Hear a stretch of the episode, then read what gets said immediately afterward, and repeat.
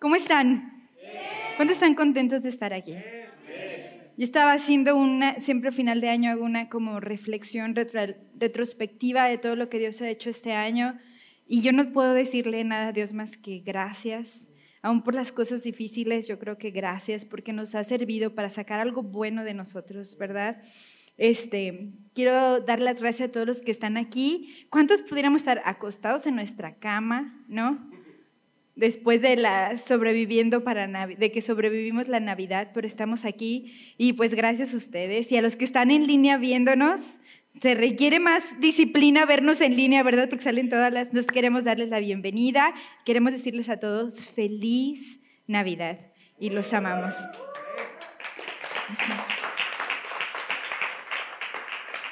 Y yo quiero hacer un especial reconocimiento el día de hoy. Nos acompaña mi, mi tía Edith y mi tío Fernando. Bienvenidos, los amamos.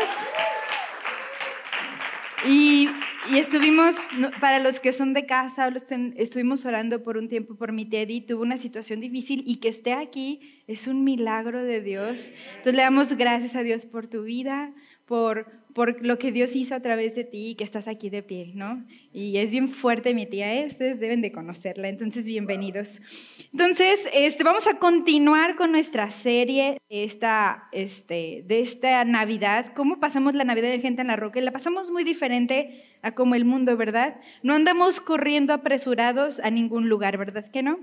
¿Cuántos se la pasaron mejor en la Navidad porque les supo más delicioso lo que tenían, aunque fueran frijoles? Que yo sé que aquí no tuvimos frijoles, pero todo te sabe más rico cuando sabes apreciarlo porque Dios te lo ha dado, ¿verdad? Ya no comparamos nuestras cosas con las que tiene alguien más porque sabemos que es mejor lo poco con gratitud que lo mucho con angustia. ¿Se acuerdan lo que vimos la semana pasada? Es mejor tener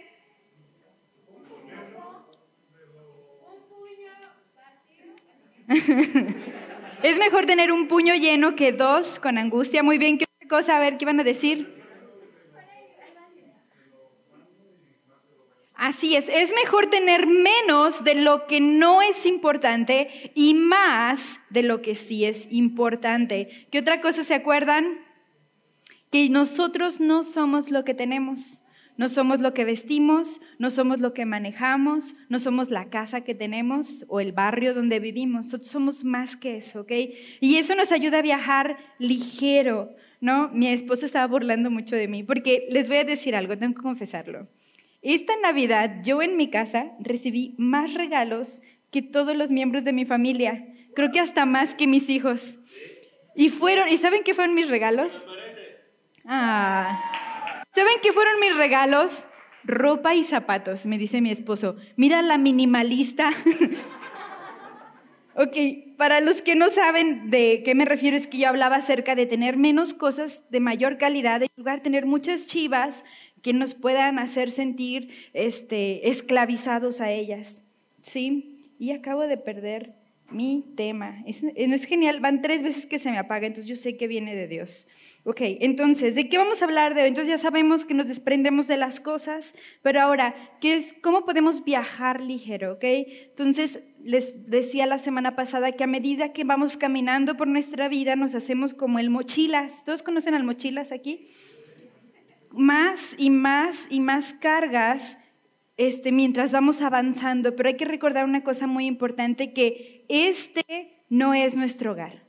Nosotros no estamos aquí para hacernos cómodos en esta casa eh, terrenal, estoy hablando de eso, en este cuerpo físico. Nosotros estamos aquí de paso. Entonces nosotros hemos de invertir donde no se acabe, donde no se lo corrompen, donde no te lo roben, donde no se te quebre. ¿Sí? Entonces, de eso quiero hablar el día de hoy con ustedes. ¿Qué otra manera podemos hacer viajando ligero? ¿Están conmigo? Vamos al versículo clave de hoy, que es Hebreos 12:15. Y está poquito difícil. ¿Y, ¿Y cómo empieza? Empieza Pablo diciendo, mirad bien.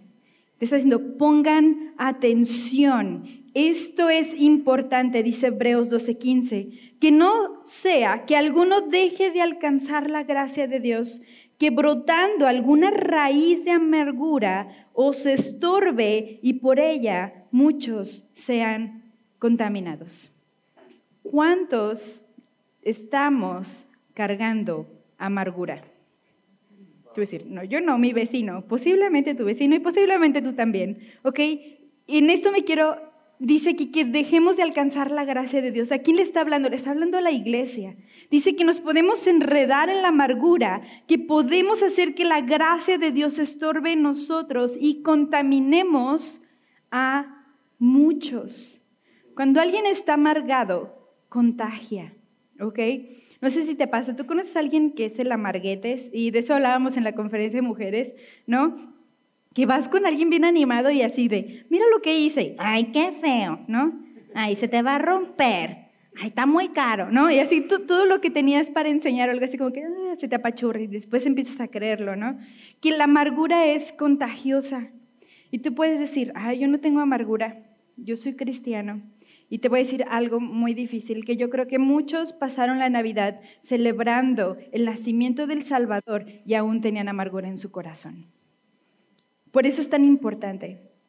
Yo les hablaba acerca de la amargura, y aquí está hablando Pablo que es una raíz, ¿verdad? Y la raíz empieza con una semilla. Y ya hablaba de esto con las mujeres, no sé si recuerdan. Entonces, ¿cuáles son los planes del enemigo para ti? Él quiere hacer dos cosas contigo. Primero, quiere mantenerte en una relación incorrecta con Dios o invisible. Él no quiere que te acerques a Dios y va a hacer todo lo posible para que no lo hagas y si lo haces, que no tengas una relación correcta con Él.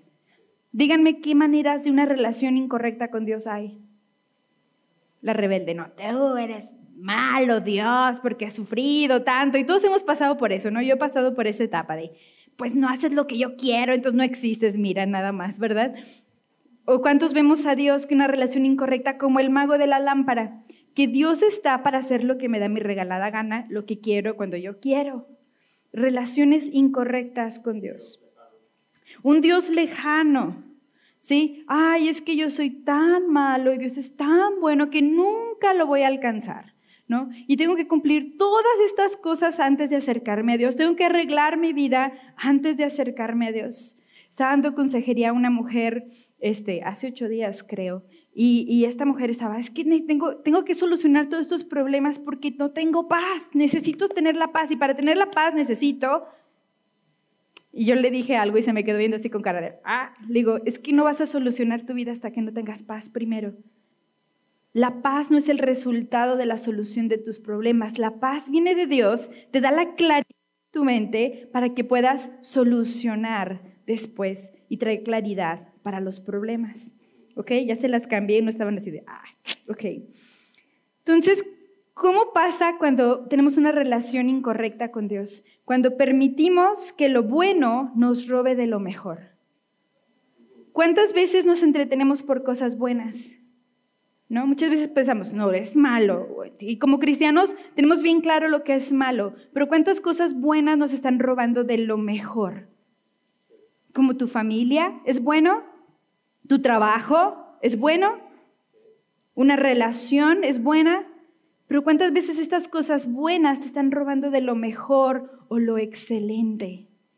¿Ok? Eso es lo más importante. Y el problema con la semilla de la amargura es que se, se alimenta y se justifica de los errores de los demás. La amargura nunca tiene tu, no, no, no amaneces un día y estás amargado por la vida, ¿verdad que no? Es que me hicieron, es que me dijeron, ¿no? Es que la vida me trató así, ¿no? Siempre justificamos nuestra amargura porque depende de alguien más que estemos amargados, ¿no? Vamos a ponerlo, es decir, no, no estoy amargado. Vamos a empezar con algo sencillito. ¿Cuántos aquí tienen Facebook o Instagram? Ok, pones una foto bien padre y tienes un amigo que tú le pones like y me encanta a todo lo que pone y tú pones tu foto y no te pone like. ¿Sí? Pues yo le pongo like y yo lo sigo y yo le pongo ahí comentarios y ni siquiera un like me puso. ¡Pum! Se sembra ahí la ofensa, ¿no? O cuando es de, ay, en Instagram no me puso like y te das cuenta, ya ni siquiera te está siguiendo en Instagram. ¿No? Y se crea ahí la ofensa en el corazón, ¿no? ¿Cuánta gente están los clásicos en la Navidad? Y van a ver, que nunca hacen nada, de comer. Es más, nomás llevan Tupperware para llevarse lo que sobra. ¿Sí les conocen a alguien así? ¿Cómo está tu corazón hacia esas personas? Ok. ¿Sí o no? Todos tenemos a alguien en la familia que es así. Y si tú no tienes a alguien en tu familia que es así, posiblemente eres tú. ¿Ok? ¿Cuánta gente hay de esos que te critican cómo creas a tus hijos? Es que ven mucha televisión, es que el celular, o es que es muy estricto, ¿no? Cuando no teníamos criando a nuestros hijos, nosotros les dábamos, nunca decíamos pegar, nosotros no pegamos porque el pegar implica venganza, implica violencia. Nosotros dábamos disciplina, ¿ok? Entonces, este, mucha gente nos criticaba por dar disciplina física a nuestros hijos. Yo quiero hacerlo. Eres disciplina física, ¿ok? Tenemos una tablita y... Y, ay, es que ¿cómo les pegas así a tus hijos? Eres una mala madre. ¿Cuánta gente, cuántos a nuestro alrededor tenemos alguien así? ¿Cómo te sientes hacia esa persona? Siempre va a haber gente así, pero así empiezan a sembrarse las semillas en tu corazón de la amargura.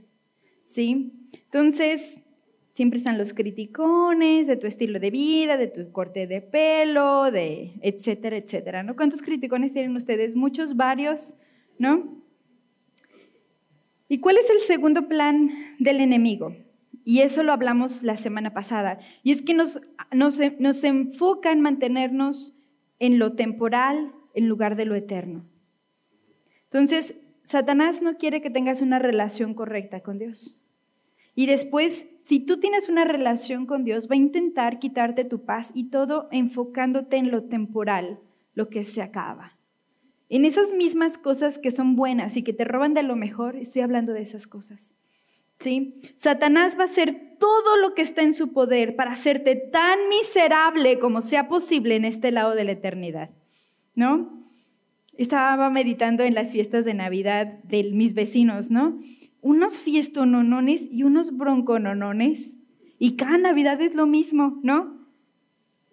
Hasta se preparan para echar bronca, ¿no? Yo conozco algunos que sí sacan sus cartas. Entonces voy a platicar porque tienen su as bajo la manga. No, cuando me diga le voy a sacar, ¿no? ya, pues se ríen porque ustedes lo están haciendo, ¿ok? Entonces, la semana pasada les hablaba acerca de nosotros vamos a tener menos de lo que no importa y más de lo que sí importa, ¿ok? Segundo tip para viajar ligero, en base a todo esto, no puedes controlar lo que otros hacen, pero sí puedes controlar cómo respondes, ¿ok? Vamos a repetirlo. No puedo controlar lo que otros hacen, Ok, vamos a repetirlo. Después yo les digo la segunda parte. Primero, porque necesito que te lo escuches de ti. No puedo controlar lo que otros hacen. Si estás escuchando, pero sí puedo controlar cómo respondo. Por más que le bronca y le pidas cooperación a ese miembro, no va a traer tamales para Navidad. ¿ok? No puedes controlarlo, pero sí puedes controlar cómo respondes a su falta de tamales, ¿ok? Esa habilidad sí la tienes y en eso nos pasamos frustrados y amargados porque queremos que la gente entienda cosas que no ven de ellos mismos. Mi esposo siempre dice, no puedes ayudar a alguien que no quiere recibir ayuda. No importa si tú ves la necesidad. Nosotros como, como líderes, como pastores, muchas veces nos invitan a ir, oye, ¿quién necesitas ir a hablarle a mi hijo que es drogadicto? Pero el drogadicto no tiene ningún problema. A su perspectiva, ¿vamos a hacer algo por él? Podemos, pero no va a recibirlo. Eso es tan importante que entendamos. Si tú entiendes esto, muchas de las cosas con las que estás batallando y toda la amargura que puedes estar cargando, Dios puede hacerte deshacerte de ella y viajar más ligero. Yo siempre les digo a los hijos, como hijos no tenemos la habilidad de cambiar a nuestros padres. Yo no puedo llegar y decirle a mi mamá todo lo que hizo mal, a mi papá todo lo que hizo mal y cómo deben de vivir su vida. Dios no me ha puesto en esa categoría. ¿Ok, hijos? Puedes amarlos y honrarlos. Eso es lo que te corresponde a ti.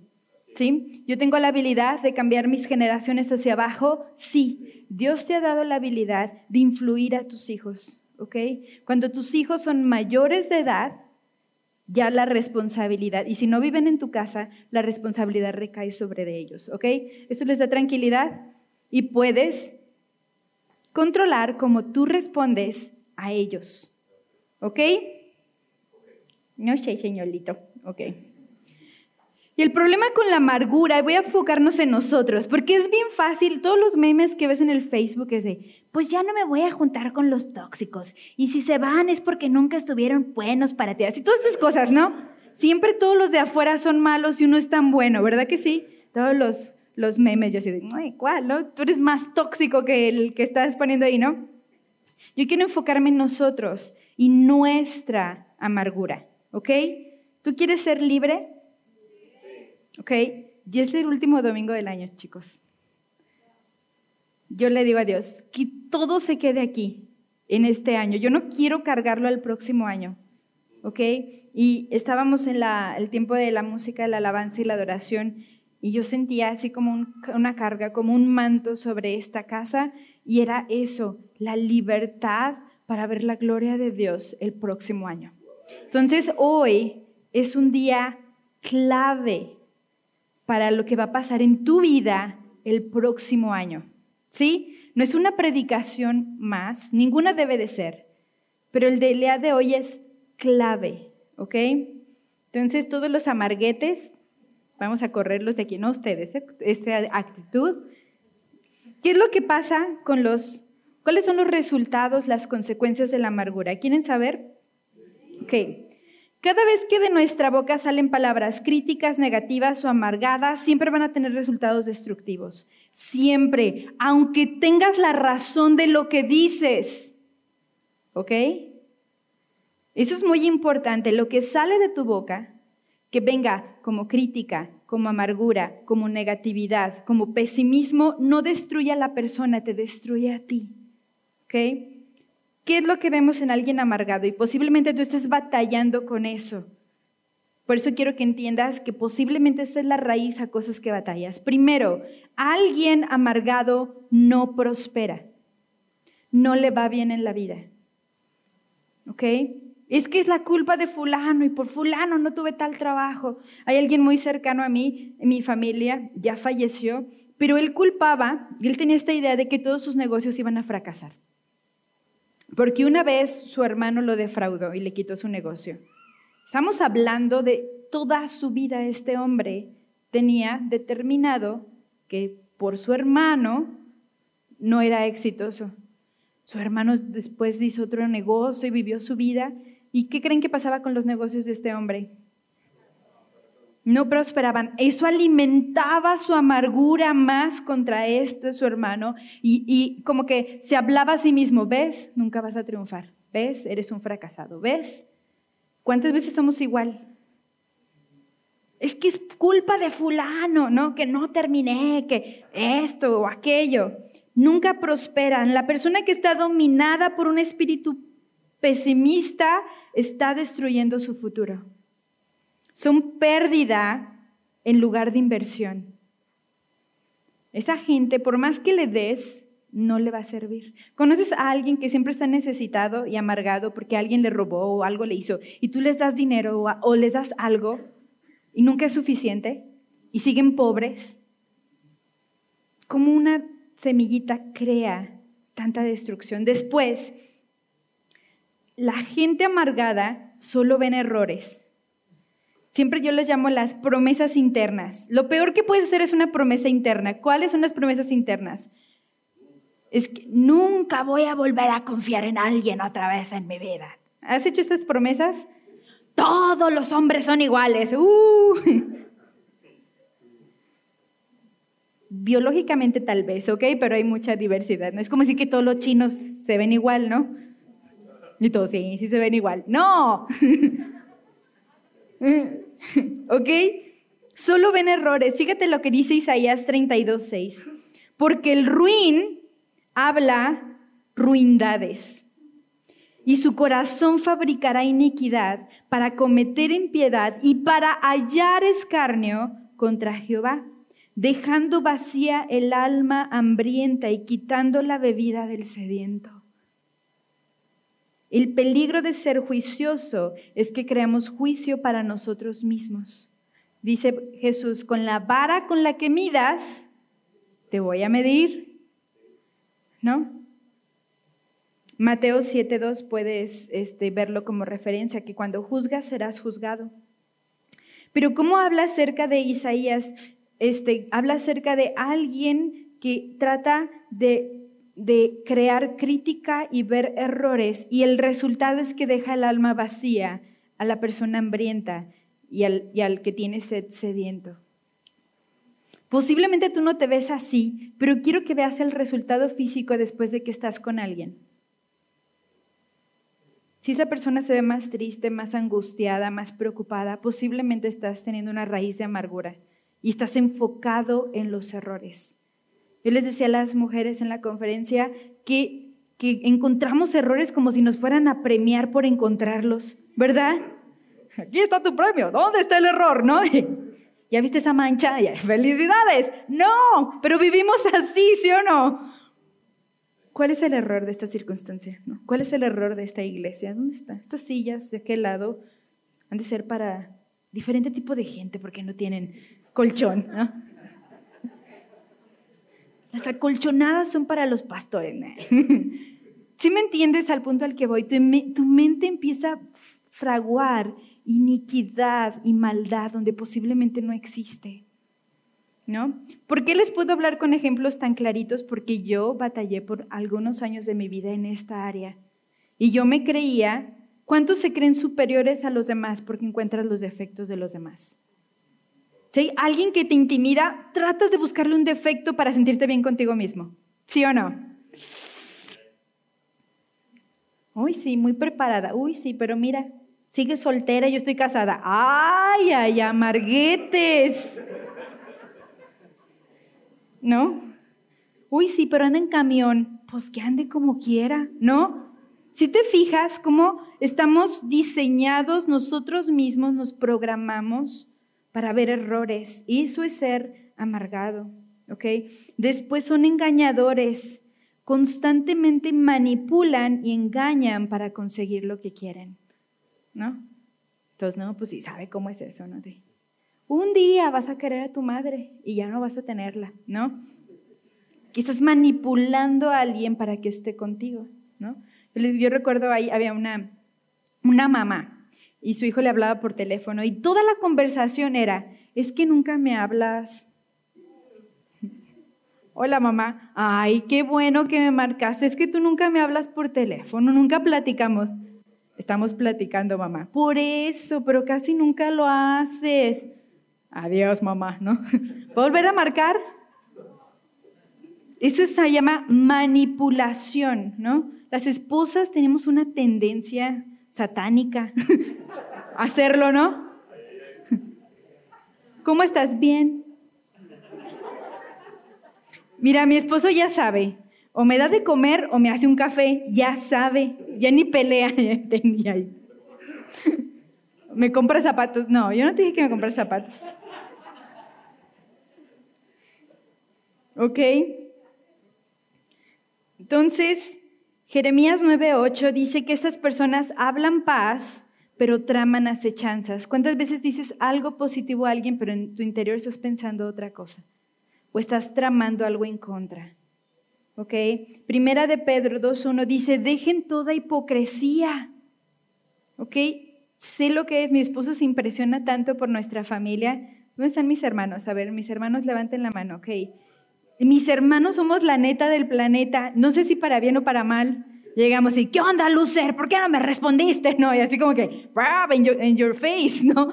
En tu cara, ¿no? Somos muy, muy, muy, muy directos, ¿no? Mi hermano llega, ¿qué onda, Lucer? Lucer tú, ¿no? Después ya se perdonan y se aman, ¿ok? Pero mi punto es que no se queda nada abajo de la mesa. ¿no? ¿Qué onda? ¿Tú no te cooperaste? Pues qué, mochate. No, tú compras los refrescos, muy directos y ya no nos ofendemos, ¿no? Ya sabemos, sabemos dónde estamos, ¿no? Mi esposo se sentía intimidado porque yo era igual, ¿no? Es que, ¿qué te pasa? Pues tú esto, esto, esto. Y pensé que iba a decir que estabas bien, ¿no? No. Ok. Entonces, mucho cuidado con eso, en ser engañadores, ¿ok? en ser hipócritas, ¿no? Pues ay, ustedes piénsenle, cualquier cosa que venga a su mente, yo siempre les digo, cualquier cosa que viene a tu mente o a tu corazón es el Espíritu Santo hablándote. No lo deseches, trata con eso. Son, este, lanzan acusaciones. Ay, yo era buenísima para lanzar acusaciones. Es que como hay ciertas personas que tienen cierta habilidad para estructurar su pensamiento y tener buenos argumentos, ¿verdad? Aunque ni tengas la razón, ¿verdad? Ya el pobre hombre se queda de... Lanzan acusaciones. Y ese es el peligro de lanzar acusaciones. ¿Quién es el acusador? Por excelencia, Satanás es el acusador. Cuando tú te quieres acercar a Dios, cuando tú quieres hacer algo bien, siempre Satanás te va a decir, ¿qué? Ay, ¿te acuerdas cuando hiciste eso? Eres un hipócrita, ¿no? Tú muy cristiano y te enojaste con tus hijos. Pues, yo creo que en alguna parte es cristiano enojarte con tus hijos, no sé. Pero corrígelos en amor, ¿ok? Cosas que son naturales. Cuando tú te pones a, lanzar acusaciones, estás siendo o teniendo el carácter de Satanás mismo. Ay, pero yo soy cristiano, pues seas lo que seas, ¿no? Entonces, ahí les dejo de tarea. Murmuradores.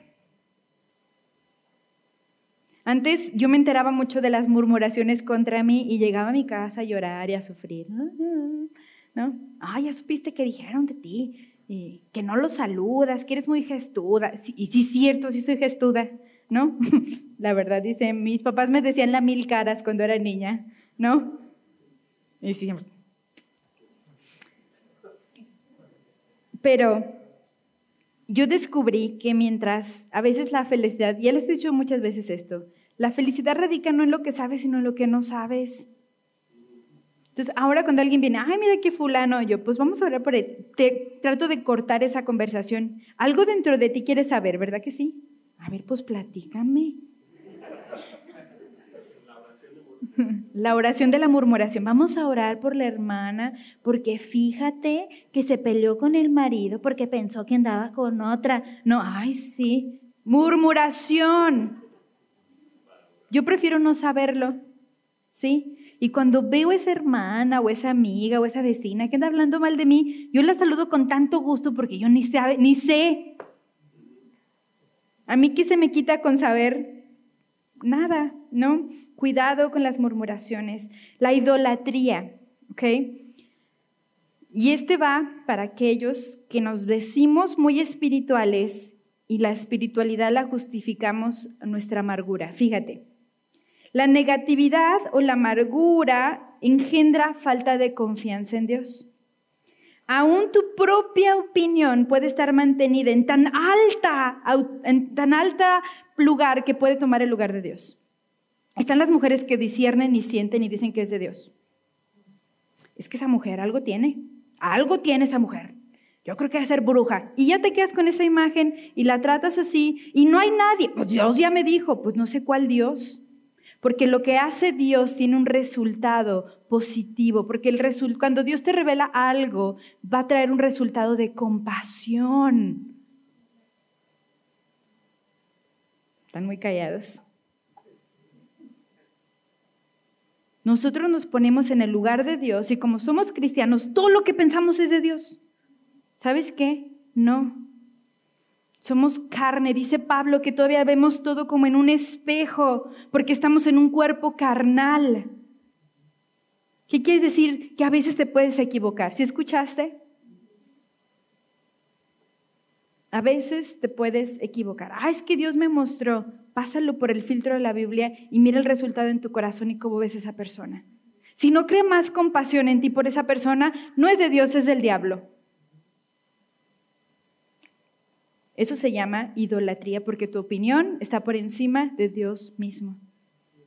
¿Okay? ¿Cómo saber? Pregúntale a alguien más. Oye, tengo este presentimiento, tengo esta sensación, ¿tú qué piensas? Recuerdo un pastor que decía, cada vez que alguien viene y me dice que algo es de Dios, me desarma, ¿no? Ay, pastor, yo creo que nos vamos a ir de la iglesia porque Dios nos mostró. ¿Qué le dice? Pues yo no voy a pelear con Dios, pues haz lo que Dios te dijo, ¿no? Idolatría. Tienes en alta estima tu opinión, que se convierte en un ídolo, ¿no? Ok, mata la visión. Recuérdate lo que digo que nunca prosperan, que los amargados se dan de, dan de, ¿cómo se llama?, de martillazos a su propio futuro. A veces, este, lo que tú dices puede abortar la misión que Dios tiene para ti.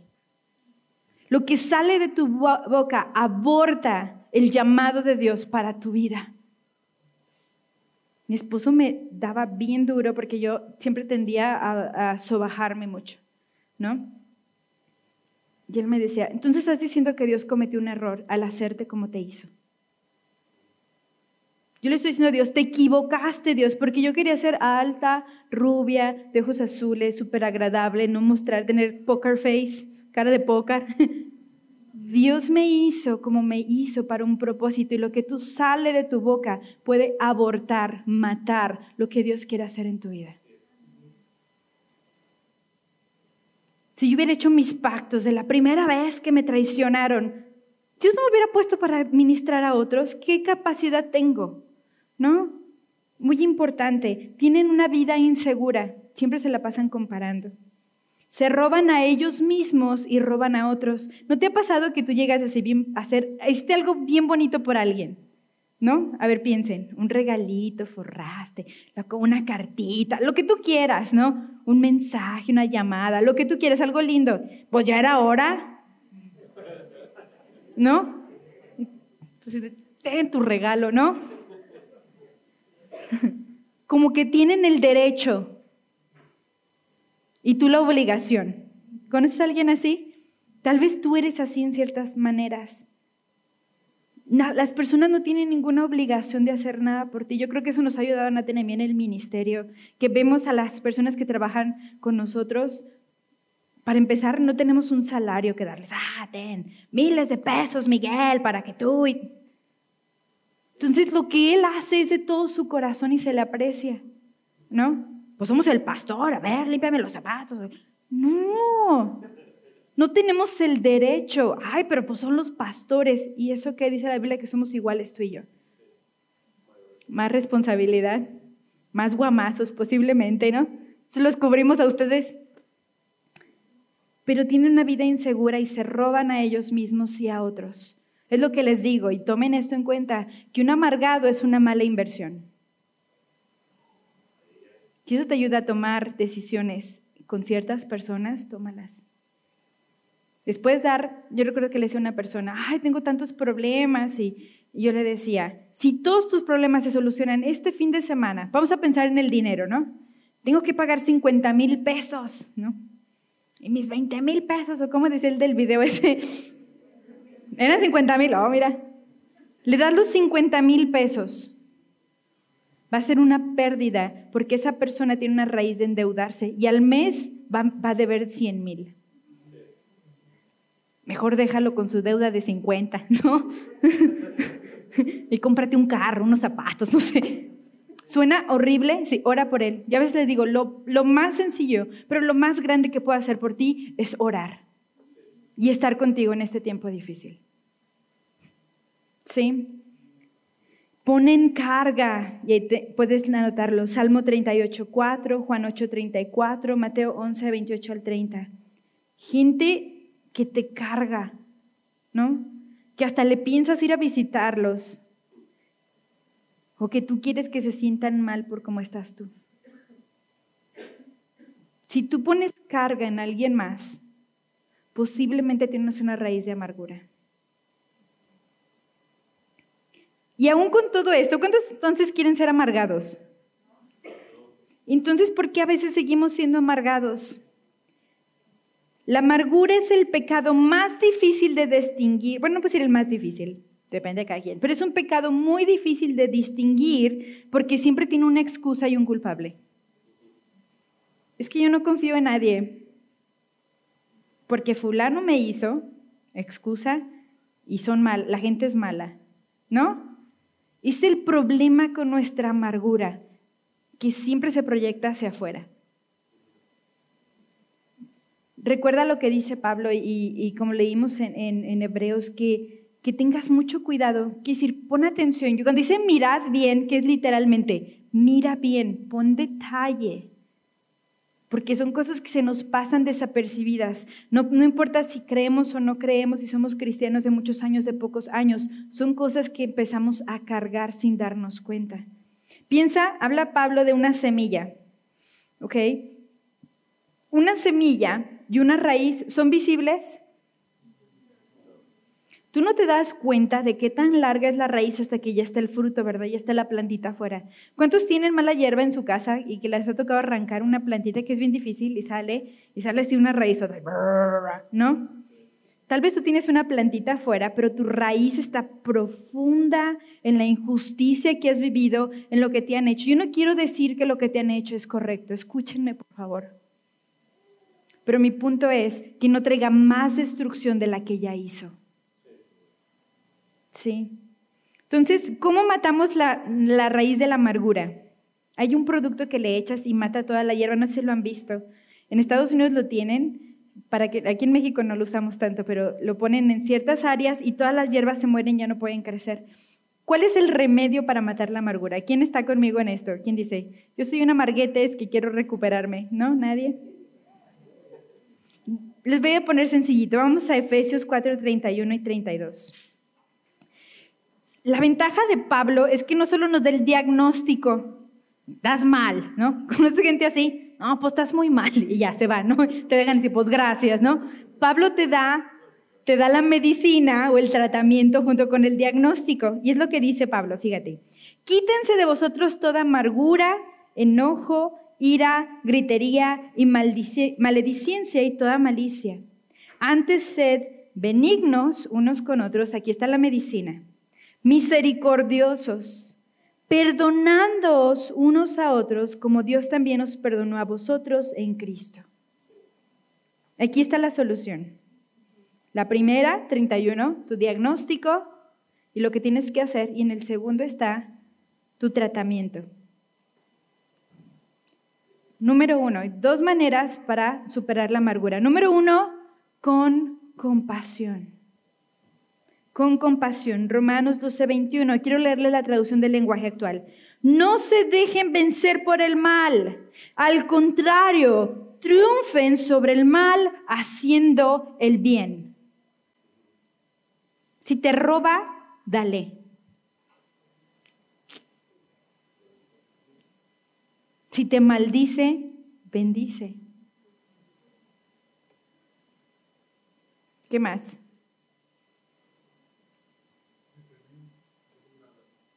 Ajá. si te odian, ámalos. Es algo sobrenatural, ¿eh? no crean que es algo que pueden hacer en sus propias fuerzas, es algo que viene de Dios. El amor humano, todo lo que podemos hablar acerca del amor como humanos es imperfecto, pero el amor que viene de Dios es perfecto. Haz, bien fácil, haz lo opuesto a lo que deseas hacer. ¿Te lo quieres desgreñar? Ah, no, las mujeres nos desgreñamos, los hombres se, te agarran a puñetazos. ¿Lo quieres golpear? Abrázalo. Imponer manos. Dice, ¿cómo te llamas, Miguel? Y Miguel, Miguel le llama ayuno y oración. ok. Lo opuesto a lo que quieres hacer. Así está más fácil, ¿verdad? Porque nuestra carne luego responde, ¿no? Y a veces, aún no somos muy buenos para pelear, ¿eh? ¿Cuántos son buenos para pelear aquí? Las mujeres van a levantar la mano, no se hagan. Yo soy buenísima para pelear, pregúntenle a mi marido. Bueno, es algo malo, no es que algo bueno. ¿Sí? Haz lo contrario. ¿Sí? Yo les quiero platicar de un testimonio personal. Ya lo he platicado antes, pero yo creo que es muy necesario ahorita. Yo una vez me había enojado tanto con un miembro de mi familia, no de mi familia cercana, y no volteé a ver a mis hermanos. Estaba tan enojada, esa persona me había ofendido tanto en todos los niveles, me había manipulado tanto por años que estaba yo súper enojada que decidí, ya no le voy a hablar a la vieja desgraciada. Era una mujer para empezar, para variar, ¿no? Y es malo lo que dije, ¿ok? No siento que esté bien que le haya dicho vieja desgraciada, ¿ok? Yo dije, no, nada que ver. Y la mujer habla, me habla por teléfono y yo no iba a contestar, ¿verdad que no? y habla con mi marido y le dice, ¿sabes qué? Hay una situación urgente y Laura necesita hablarme y pedirme perdón. La mujer me había ofendido a mí. Y yo así me, fui al baño a orar porque soy una mujer espiritual, ¿verdad? Señor, destruyela. Estaba llorando, no se vale, así no todo. Y el Espíritu Santo me dijo, ¿no le vas a hablar? Y yo así de... Y la segunda parte es, vas a ir a lavarle los pies. ¿Qué, Señor? ¿Qué? Y, está, y me acuerdo que me metí a bañar así como para pensar en otra cosa. No quiero solamente que le hables por teléfono, quiero que la vayas a ver a su casa, que estés con ella dos semanas y le limpies su casa y le laves sus pies, casi literalmente. Peor, le lavé su baño. Entonces ya bajo y le digo a mi esposo, ¿sabes qué? Dios me mostró que, pues sí debe de ser Dios. Tú, írase, no, sí debe de ser Dios, ¿no? Todo se solucionó, pude ir. Estuve dos semanas con esta mujer, literalmente le lavé su baño, le limpié su casa ¿ok? Esta mujer nunca cambió. Dicho, dijo varios comentarios mientras estaba ahí y me decía el Espíritu y te callas la boca. Te callas la boca. No vas a decir nada. Lo que quiero que hagas es que ores por ella y estés con ella. Si quiere un abrazo, le das un abrazo. Si quiere oración, oras por ella. Si quiere llorar, estás con ella. Dos semanas. Y saben que fue en la misma fecha que caía el 10 de mayo. No estuve en un Día de las Madres con mis hijos por estar con esta mujer. No tienes ni idea la terapia, el tratamiento, la libertad que me dio Dios al hacer esto. Y quiero ser muy precisa que esta mujer no cambió, porque a veces hacemos cosas pensando que la gente va a cambiar y va a estar bien paz, nos vamos a reconciliar, vamos a ser mejores amigas. No siempre va a pasar así, a veces sí, pero no siempre, pero no se trataba de ella, se trataba de mí. Y de esta raíz de amargura, de resentimiento, de desconfianza, de dolor que yo tenía tan arraigada. Yo no sé qué te muestra el Espíritu Santo hacer, pero lo que te recomiendo es que lo hagas. ¿Sí? Dice Lucas 6:28, bendigan a los que los maldicen y oren por los que los calumnian. Y quiero decirte esto, tu oración por otros es posible que no los cambie a ellos, pero te va a cambiar a ti. Te lo repito, tu oración por otros posiblemente no los va a cambiar a ellos, pero te va a cambiar a ti. Entonces, con compasión, servir, hacer. Y la segunda cosa, con perdón.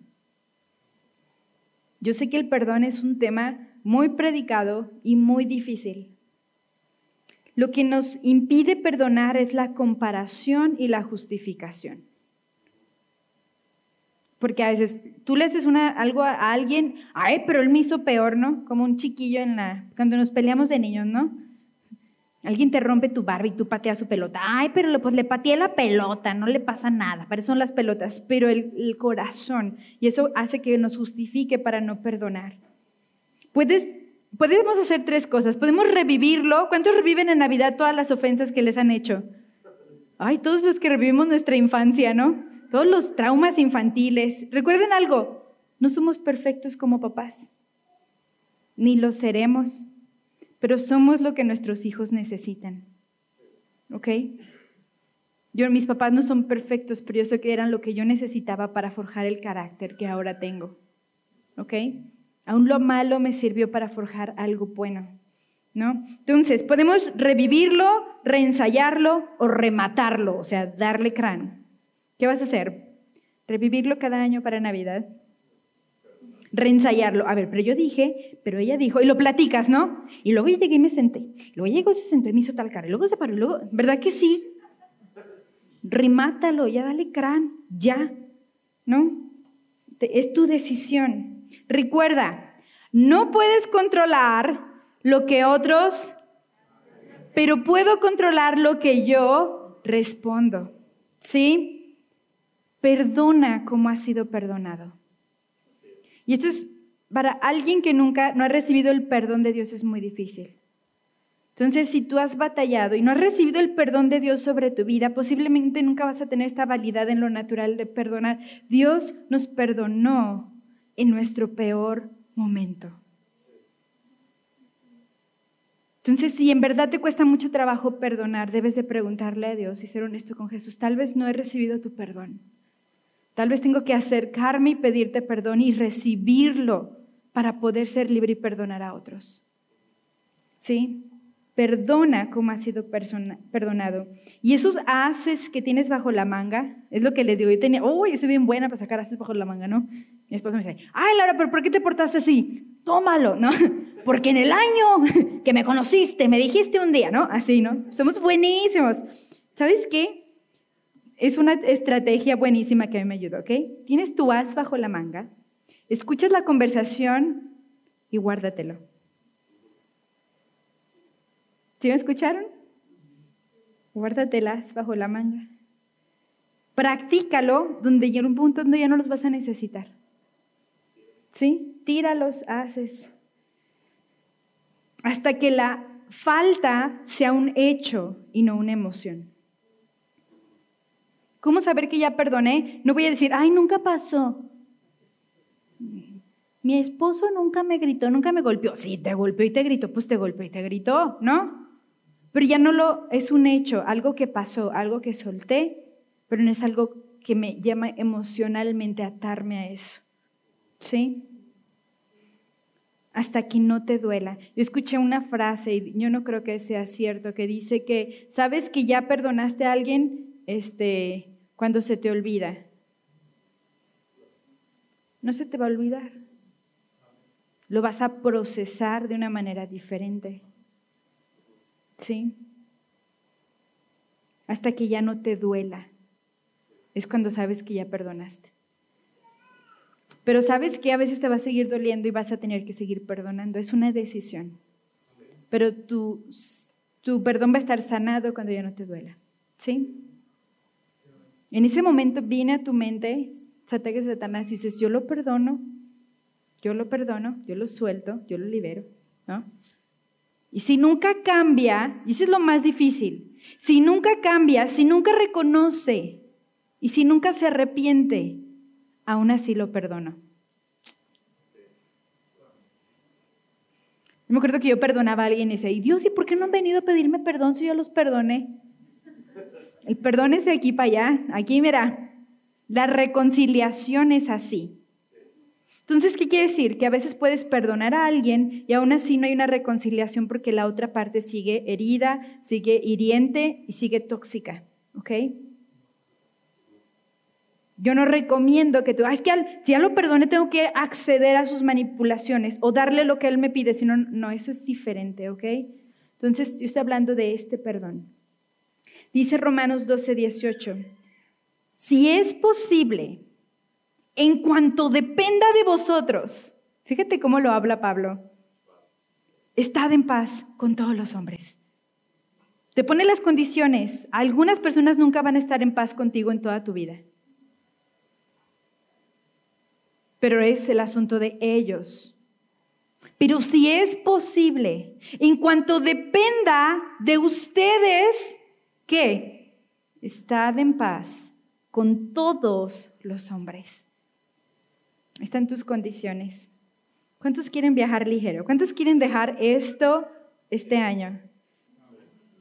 Cualquier cosa que llegue en tu corazón, cualquier persona que haya venido a tu mente, cualquier situación que haya tocado tu corazón, es Dios y el Espíritu Santo queriendo que seas libre, libre.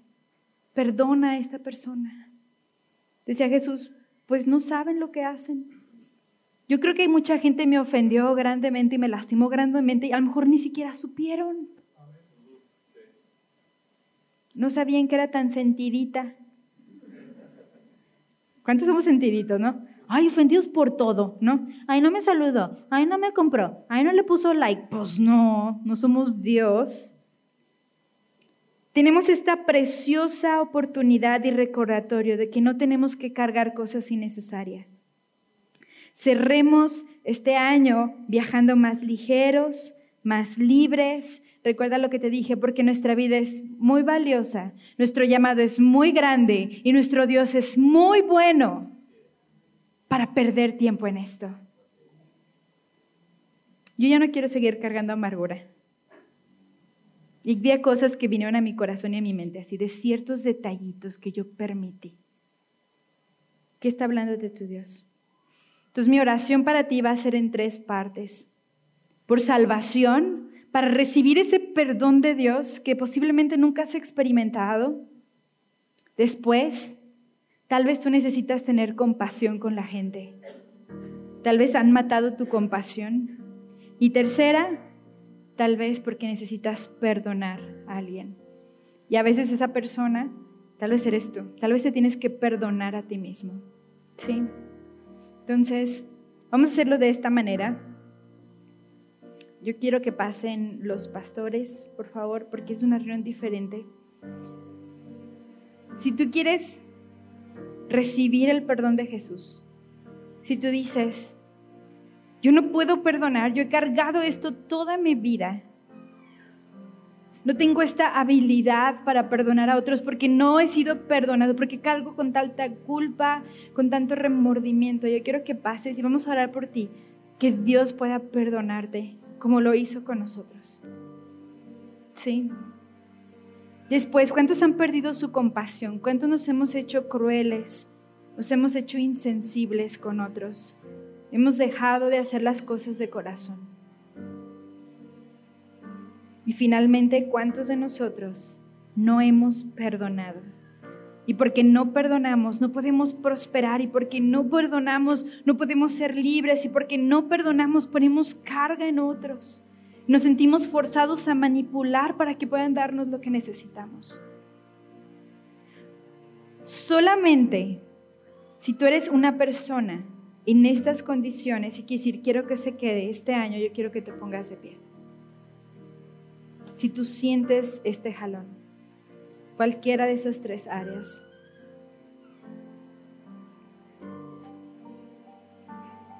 para recibir perdón, para crecer en compasión o para perdonar a alguien más. Amén, gracias.